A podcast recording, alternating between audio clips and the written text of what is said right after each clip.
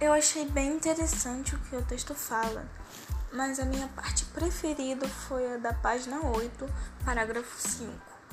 Nele fala o significado da palavra bermuda, que significa uma troca justa, em que alguém dá alguma coisa e recebe algo.